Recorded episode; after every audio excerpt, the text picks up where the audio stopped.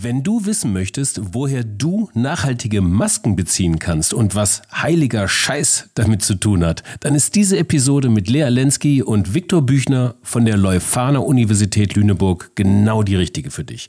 Und ähm, wenn du dich fragst, was ich hier so fasel, ach, bleib einfach dran. Viel Spaß und Sinn in der Fabrik. Ja,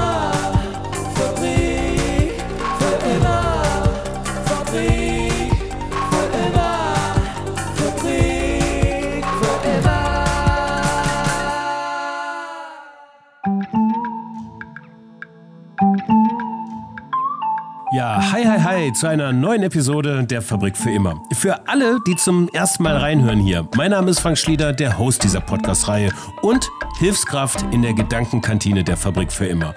Und in eben jener Gedankenkantine besuchen uns wöchentlich Leute, die, die irgendwas mit nachhaltiger Wirtschaft machen. Da ist mal Klima dabei, Bio, Artenschutz oder Abfall, aber auch Diversität und Führung. Jedenfalls alles nachhaltig. Also Wirtschaften, das Säen und Ernten im Gleichgewicht hält, ökonomisch, ökologisch und sozial. So viel dazu. In unserer Gedankenkantine haben wir jedenfalls auch Internet. Ja, und lesen manchmal die unglaublichsten Geschichten, so wie diese hier. 1,5 Milliarden. 1,5 Milliarden Atemschutzmasken. Das sind die Schätzungen von Expertinnen, was die weltweite Vermüllung von Masken in Meeren, Flüssen, Feldern oder sonst wo angeht. Nun ist das so, dass die meisten Masken aus Polypropylen hergestellt werden. Das ist ein Kunststoff, der meistens auch in Verpackungen enthalten ist. Und diese Verpackungen, die wir seit mehr als einem Jahr im Gesicht haben, die verschwinden nicht, wenn sie nicht im Abfall landen. Nee, sie bleiben uns viele Jahrzehnte erhalten und sie zerreiben sich in feilste Teilchen, dem Mikroplastik. Also, wenn unsere tierischen Mitbewohner auf diesem heimlichen Planeten es irgendwie geschafft haben, einen großen Bogen um diese FFP1, 2 oder 3 Masken oder was auch immer zu machen, ihre nachfolgenden Generationen bekommen es auf jeden Fall infiltriert. Wie äh, unsere übrigens auch. Und dass das auch anders geht, das zeigen Lea Lesny und Viktor Büchner von Holy Shit, Young Cradle to Cradle Beratung. Und das ist eine G GmbH, einem Spin-off der Leuphana Uni Lüneburg, rund um Professor Braungart. Ja? Schnackels? Er besuchte uns in der 24. Episode der Fabrik für immer in unserer Gedankenkantine. Und äh, Lea und Viktor sind beide bei ihm am Lehrstuhl. Jetzt GeschäftsführerInnen und zu Gast in unserer Kantine. Also lassen wir sie mal rein. Hallo Lea, hallo Viktor. Hallo Frank. Guten Morgen, hallo. Wir freuen uns sehr. Ja, schön, dass ihr da seid. Holy Shit heißt eure erste Company. Heiliger Scheiß. Wie kommt man auf so einen Namen? Ja, also der Name kam tatsächlich von Professor Braungart, das war seine Idee. Ähm, und die Namensgebung hat relativ lange gedauert. Also wir haben überlegt, wie wir die Firma nennen können, Victor und ich. Ähm, und dann hat Michael Braungart irgendwann vorgeschlagen, ja, nennt es doch Holy Shit. Und wir dachten uns, nee, das können wir auf keinen Fall machen. Das geht nicht, damit kommen wir auf keine, also nicht auf die Uni-Website oder sonst irgendwo hin, das geht nicht. Ähm, und dann nach ein paar Wochen, das war glaube ich so, dass ich dann Victor angerufen habe und ich meinte, komm Victor, wir machen das, wir nehmen den Namen. Irgendwie ist es so, dass wenn man denkt, dass wenn man etwas nicht machen sollte, weil es zu viel, einfach too much ist, dann sollte man gerade das machen. Und dann ist es dazu gekommen. Richtig, und jetzt identifizieren wir uns, glaube ich, beide wirklich ziemlich gut mit Holy Shit und dem, was es bedeutet, nämlich wirklich die Dinge anders zu machen und neu zu denken und ähm, einfach für Staunen zu sorgen auf der anderen Seite. Okay, was es genau mit Holy Shit auf sich hat, das, ähm, das mhm. erzählen wir gleich noch. Ähm, ich möchte mal zurück zu dem Intro, wie auch schon erwähnt. 1,5 Milliarden Atemschutzmasken, Einwegmasken liegen in den Meeren äh, und auf Flüssen und wie auch immer verteilt. Und es ist doch einfach eine ambivalente Situation, dass wir Menschen, um uns zu schützen, wir im Grunde genommen das Umfeld, in dem wir leben, äh, damit zerstören. Ihr habt mit VivaMask äh, eine Alternative geschaffen und darauf möchte ich im Folgenden eingehen. Ähm, was genau zeichnet diese Alternative aus? Vielleicht dazu auch nochmal oder zu dieser Ambivalenz. Also wir schützen uns mit den Masken, aber gleichzeitig schaden wir uns tatsächlich auch mit den Masken, ähm, dass wir dadurch Chemikalien und Mikroplastik aufnehmen. Richtig. Und ähm, genau, also das heißt auf keinen Fall, dass wir irgendwie gegen Masken wären oder irgendwas. Wir sind ganz klar für das Tragen von Masken, ja. aber eben die richtigen Masken. Und ähm, wie das eben so wäre, auch wenn man einen Krankenwagen ruft, dann fragt man auch nicht, ist das jetzt ein Elektro oder ein Hybrid, mit dem ihr kommt. Äh, nein, man freut sich, dass jemand kommt und sich um einen kümmert. Und ähm, so war es auch am Anfang der Pandemie. Es ging erstmal darum, möglichst schnell die Leute mit Masken zu versorgen. Und dann geht es aber natürlich jetzt auch darum, ähm, spätestens jetzt zu sagen, wir wollen auch die richtigen Masken tragen. Wir wollen gesunde Masken haben, und zwar für den Menschen und für die Umwelt. Und das ist auch der Grundgedanke hinter Viva Mask. Ähm, ja, was eben das Cradle-to-Cradle-Prinzip angeht, ist es natürlich so, dass äh, es sich hier ganz klar um ein äh, Produkt äh, handelt, was eben benutzt wird. Also es reibt sich ab mit der Zeit und ähm, es kann auch be be äh, bewusst oder unbewusst eben in äh, die Natur gelangen und deswegen muss es biologisch abbaubar sein in unseren Augen. Was, was genau ist das Material? Ähm, das ist eine Zellulose, genau. Und die Bänder, also das, das Material der Maske an sich ist Zellulose, also Tänze ist das. Und die Bänder sind aus einem biologisch abbaubaren Elastan. Hm, okay. Ähm, wie seid ihr auf dieses Material gestoßen? Also ähm, warum, warum macht ihr das Material und jetzt diese großen Maskenhersteller äh, äh, weltweit eigentlich nicht? Ja, also erstmal ist es natürlich so, dass es äh, sich um ein Material handelt, was ähm, deutlich kostspieliger ist als das Polypropylen, was in normalen Masken verwendet wird und vom Maskentypus äh, es auch eine Mehrwegmaske ist. Also es ging jetzt hier nicht darum, möglichst schnell eben eine möglichst große Masse an Masken auf den Markt zu bringen, sondern es ging vor allem darum zu zeigen, so kann man es eben auch machen und ähm, ja, dann, dann ist es eben äh, auf diese, diese Mehrwegmaske hinausgelaufen. Aber genauso könnte man natürlich auch Einwegmasken machen, die biologisch abbaubar sind. Und auch hier kommen wir wieder auf das Thema, wenn man die tatsächlichen Kosten ausrechnen würde, die Kosten in der Entsorgung, die Kosten in eben Gesundheitsschäden durch billige Materialien, äh, dann wäre die Maske wahrscheinlich auch deutlich günstiger. Ja, wie viel äh, ruft ihr für eine Maske auf oder für ein Paket Masken? Wie viel sind da drin und wie teuer mhm. ist das? Ja, ähm, genau, aktuell kostet eine Maske 6 Euro und sie werden im Zweierpaket äh, verkauft. Ähm, das liegt einfach daran, weil wir noch in einer sehr kleinen Stückzahl produzieren und das Ganze in Deutschland, der Schweiz und Polen aufteilen, also unter auch sehr guten Arbeitsbedingungen entsprechend. Ähm, aber das Ganze könnte man natürlich skalieren und entsprechend günstiger gestalten. Und ja. gleichzeitig, da es eine Mehrwegmaske ist, ähm, kann man die bis zu 50 Mal waschen. Also da rechnet sich das dann ja auch wieder ähm, ja, es rechnet sich wieder am Ende, genau. Richtig, also diese Filter dazu, also wir bieten dazu FFP3-Filter an, ähm, die zu 99,3 Prozent äh, aus Zellstoff bestehen und ähm, bei denen wäre es dann so, wenn man diese kauft und wie man auch die Masken ja eigentlich verwenden soll, diese Filter nämlich einmal und sie dann eben zwischendurch waschen würde, dann würde man nach acht Waschzyklen sogar günstiger auch sein, als sich jedes Mal eine neue FFP2-Maske zu kaufen, die ja inzwischen nur noch 88 Cent teilweise kosten bei Einzelhandelsläden. 88 Cent nur noch. Also siehst du mal, ich habe da vor kurzem noch, noch 4,50 Euro in der Apotheke für, für bezahlt. Da habe ich einen schlechten Schnapper gemacht hier, merke ich schon. ja, das anyway, ist natürlich auch. Ähm, ja, ähm, aber jetzt, ähm, äh, du hast es gerade gesagt, also es sind eigentlich im Grunde genommen, mal kurz auf das Produkt eingehen. Das sind Stoffmasken, ähm, in diesem Fall aus Zellulose, die sich abreiben, biologisch abbaubar sind. Das heißt, ich könnte es ja irgendwie dann auch im Blumentopf oder was ich in mein Blumenbeet oder sonst wohin geben. Irgendwie das wird, ähm, mhm. das wird, das ist das, das berühmte Cradle-to-Cradle-Prinzip dann biologischer Nährstoff später werden. Ähm, äh, es gibt aber auch die Möglichkeit, da noch einen FFP3-Filter einzuschieben oder von oder wie, wie kommt der auf die Maske drauf? Genau, also der FFP3-Filter ist, also der ist dann ein Einwegprodukt. Das heißt, nach einem Mal tragen ähm, wirft man diesen Filter weg ähm, und der wird eingeschoben in die Maske. Also in der Maske ist ein Schlitz drin unten ähm, und da kann man den einschieben. Und das neueste Modell dieses Filters, äh, das wird es, also das wird ab April erhältlich sein. Also in den nächsten Tagen sollte es erhältlich sein. Ähm, da hängt aus der Maske der Filter noch ein kleines Stück weit, Stück weit raus. Ähm, das heißt, da sieht man dann die FFP3-Markierung, äh, damit man damit dann auch in Geschäfte gehen kann und in ja, öffentliche Gebäude.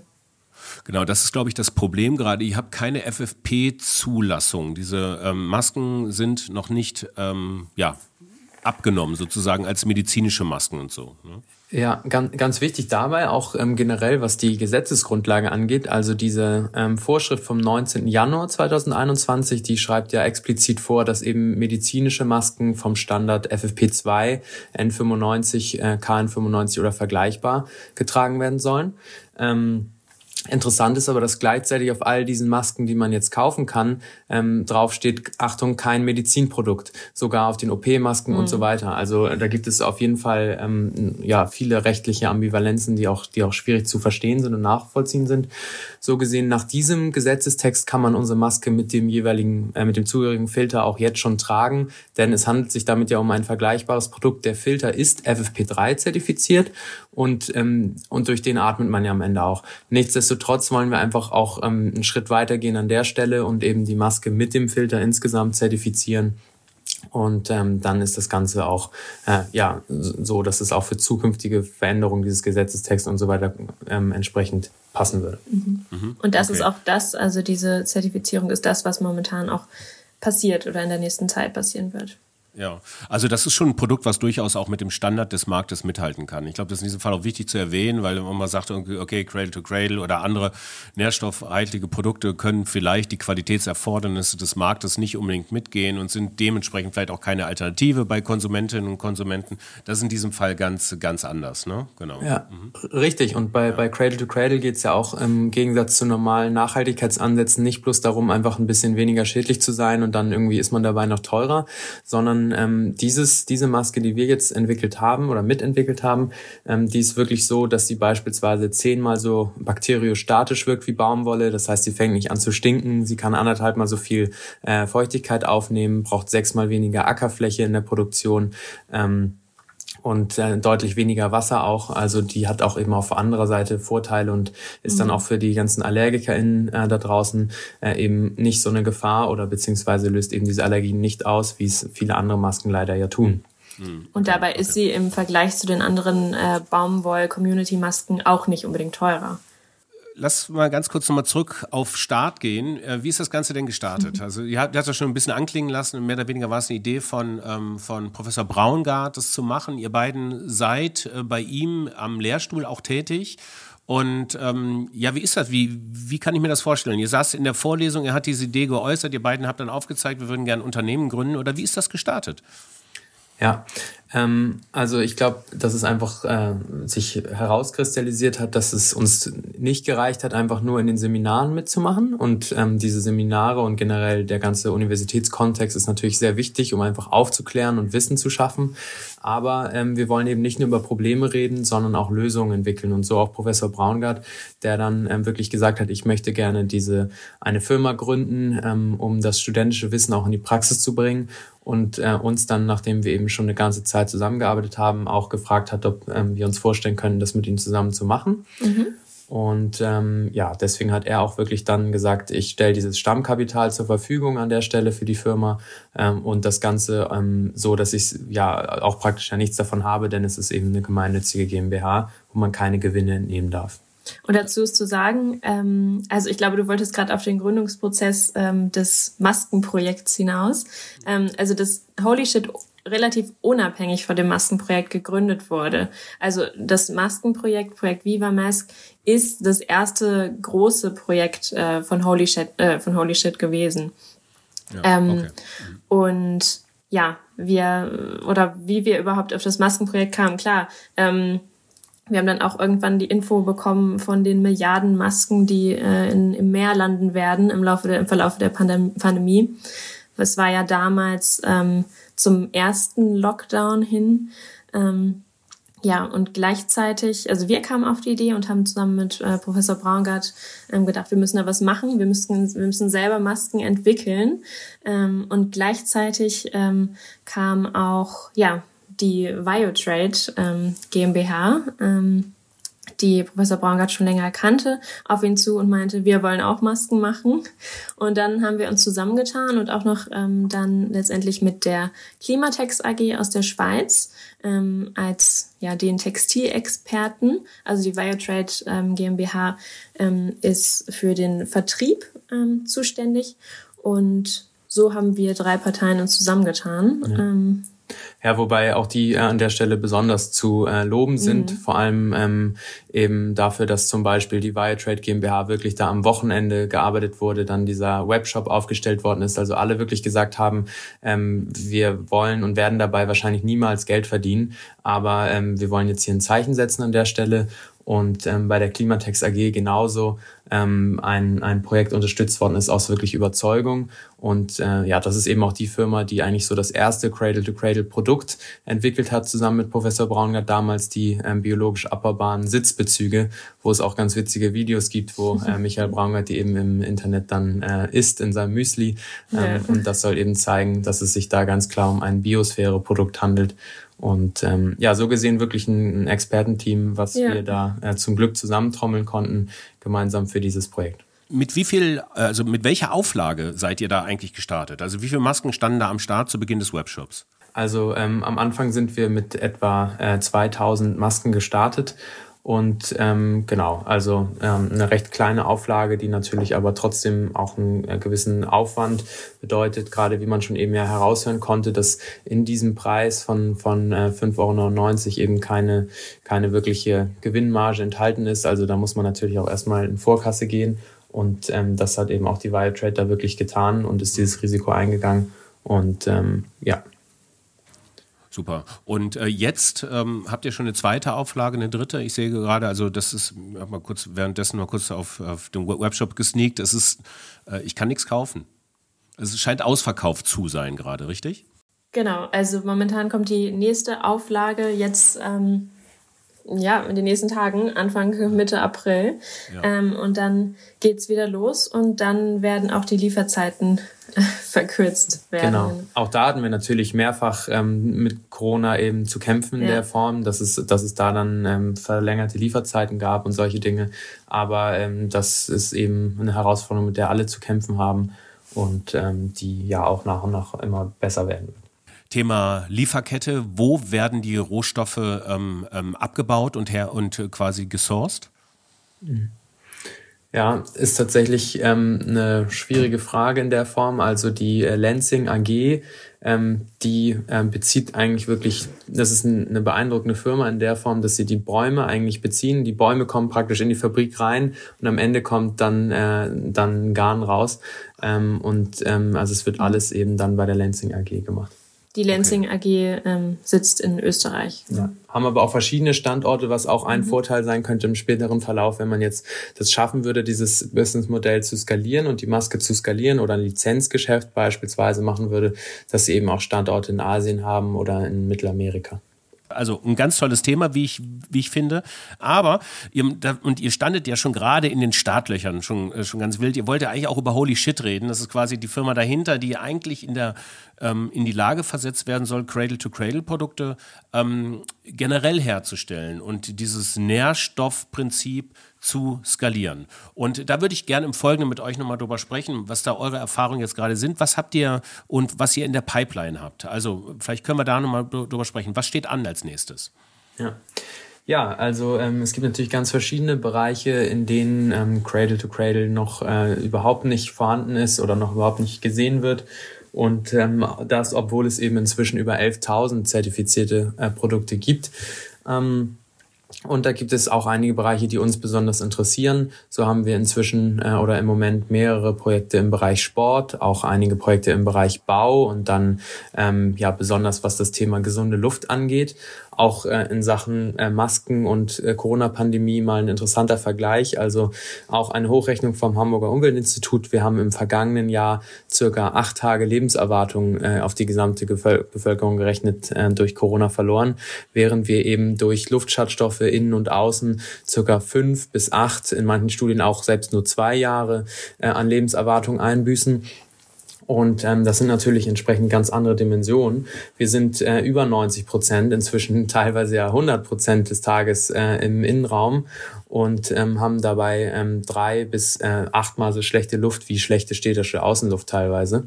Besonders durch eben verwendete Materialien, äh, dadurch durch die Art, wie wir kochen, ähm, durch die Pflegeprodukte, die wir nehmen, durch die Reinigungsmittel und deshalb auch ein äh, besonders wichtiges Thema für uns, neben dem Thema eben Textilien allgemein. Mhm. Ihr habt euch jetzt auf den Bereich Textil erstmal fokussiert ähm, und auf den Bereich Wohnen, wenn ich das richtig rausgehört habe, oder? Ja, genau. Also das, das Thema Luftqualität und ähm, das vor allem aber auch im Bereich Sport, in, im, im Bereich Gebäude und, und Häuser und das Thema Textilien auch in verschiedenen Bereichen, auch, äh, auch im Bereich Sport zum Beispiel. Ähm, und ähm, klar, das ist natürlich auch was, wo gerade die Herausforderung ist, sich dann irgendwie da zu spezialisieren und genau zu positionieren. Ähm, aber das braucht, glaube ich, auch, denke ich, ein bisschen seine Zeit und im Moment äh, gucken wir eben und strecken auch so ein bisschen mhm. unsere Fühler aus, was uns eigentlich genau gefällt und was unserem Team auch genau gefällt dabei.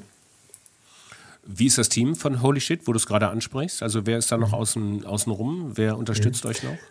Genau, also wir haben äh, mehrere Studierende noch, die uns da unterstützen, eben um ähm, Projekte wirklich umzusetzen, um Projekte zu akquirieren auch.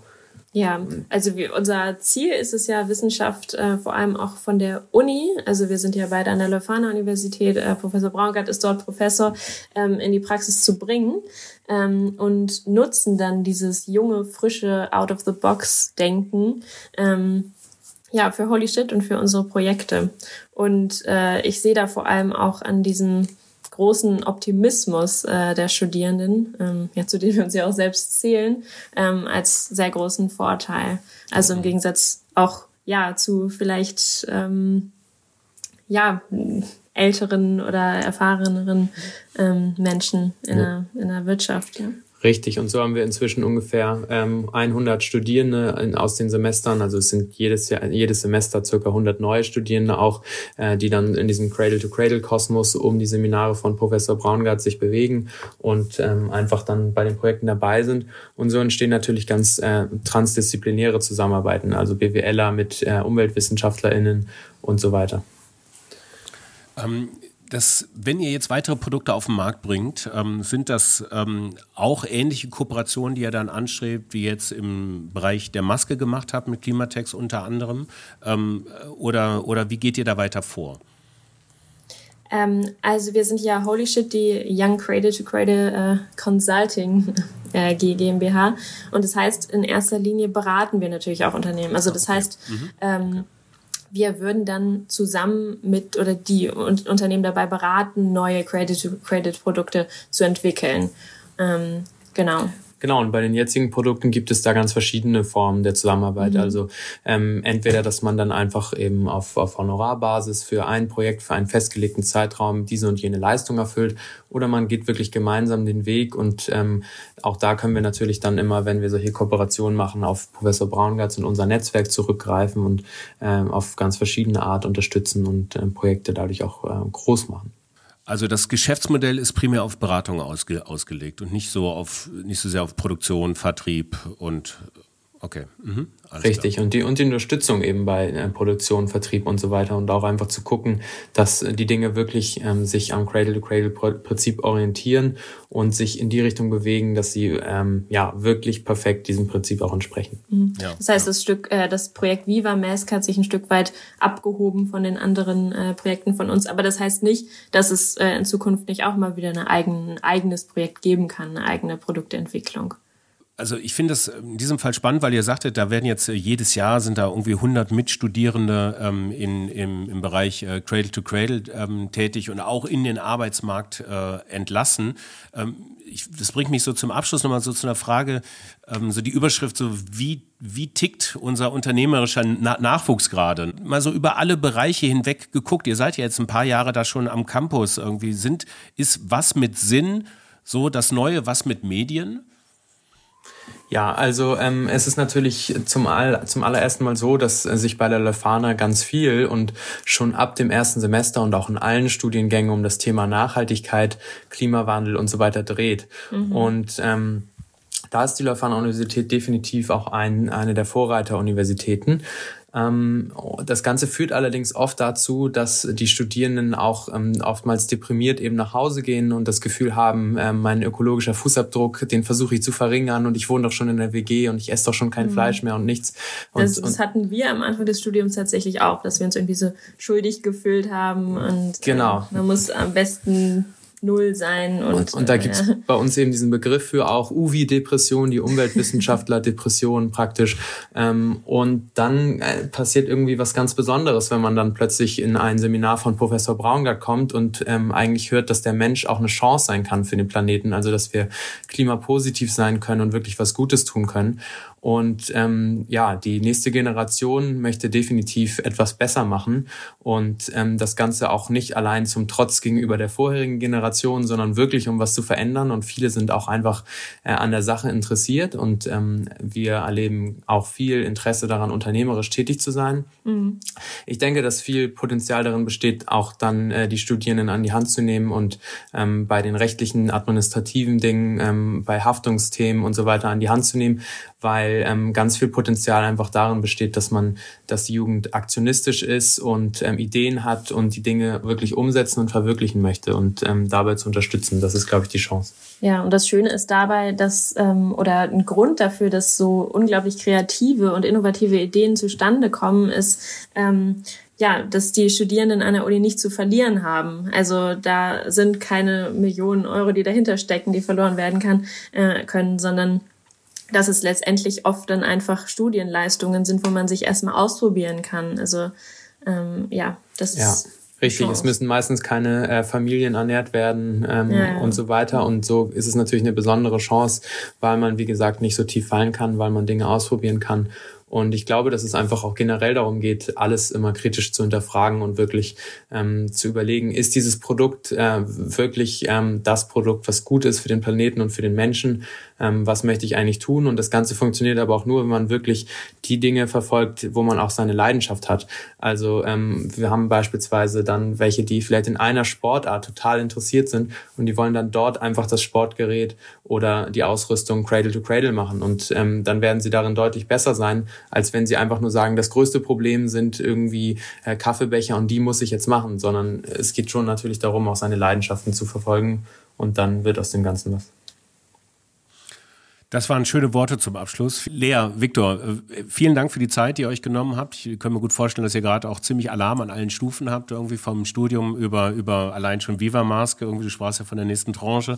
Ähm, und ähm, äh, wir werden das beobachten in der Fabrik für immer. Ähm, und wer weiß, wer, vielleicht sieht man sich äh, bald ja schon wieder mit der nächsten Kooperation. Bin gespannt, was da so kommt. Euch alles Gute und auf bald. Danke dir, danke, alles Gute. Bis bald, vielen Dank. Ja, das war die Fabrik für immer. Unsere Gedankenkantine mit Lea Lenski und Viktor Büchner von Holy Shit. Wenn euch diese Episode gefallen hat oder diese ganze Podcast-Reihe euch gefällt, dann abonniert doch diesen Podcast einfach. Besucht uns auf fabrikfürimmer.com, gebt uns eine gute Bewertung bei Apple Podcasts, schmeißt uns Liebe zu oder auch gerne Kritik an info at fabrikfürimmer.com oder auch an mich direkt, LinkedIn Direktnachricht. Dort findet ihr mich. In der nächsten Episode ganz was Neues. Wir stöbern im Abfall. Ich durfte zu Gast sein bei Monika Lichtinghagen-Wirth und sie ist die Chefin des Bergischen Abfallwirtschaftsverbandes und da gibt es eine große Mülldeponie, Leppe, die mittlerweile ein äh, Abfallerfahrungszentrum ist, so würde ich das mal ausdrücken. Und ähm, das besuche ich mit ihr gemeinsam. Und die Abfallwirtschaft mit mir kommentieren wird zudem noch Holger Alvast, langjähriger Abfallberater, Top-Experte in seinem Bereich. So, bis dahin, viel Spaß und Sinn in euren Tagen und viel Spaß und Sinn weiterhin mit der Fabrik für immer. Ciao.